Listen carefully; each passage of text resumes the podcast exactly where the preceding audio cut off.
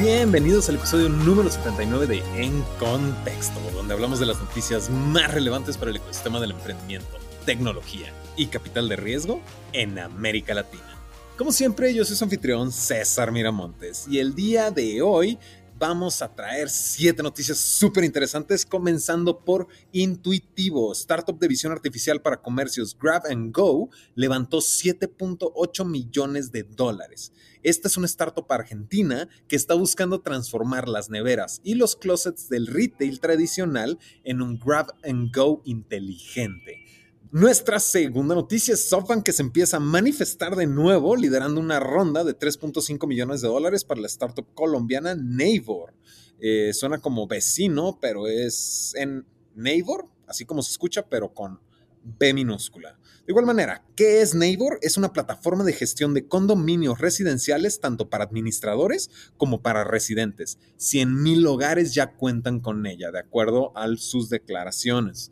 Nuestra siguiente noticia es Jeeps y esta me gustaría escuchar sus opiniones porque fueron tres rondas de capital en 11 meses. Acaban de levantar su serie C de 180 millones de dólares. Súper intensivo de capital el modelo, ya que lanzaron su plataforma de gestión de gastos y tarjetas corporativas en marzo del 2021 ya etapas de COVID, que nos habla justo de toda esa migración que hemos tenido a lo digital, y pues desde entonces declaran haber crecido el 76% al mes y tienen ya más de 3 mil clientes, ¿no? Lo cual es un hito bastante interesante para echarle un ojo, por lo menos, porque, de nuevo, es su tercera ronda en 11 meses, ¿no?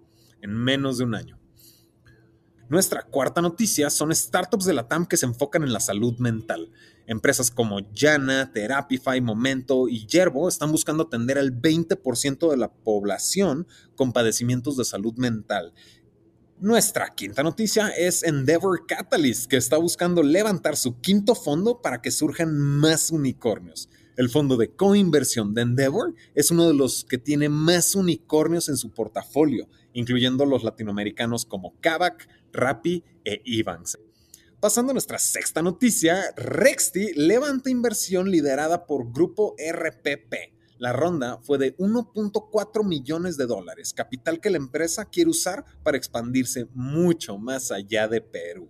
Y ya para finalizar, porque otra vez es un episodio bastante rápido, la fintech colombiana Symmetric recauda 24 millones de dólares para expandir sus servicios business to business globalmente. Estamos ya hablando de expansiones otra vez.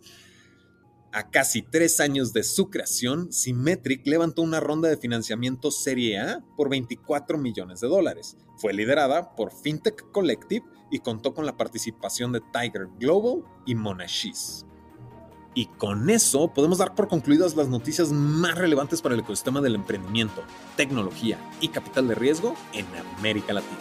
Como siempre, yo fui su anfitrión, César Miramontes.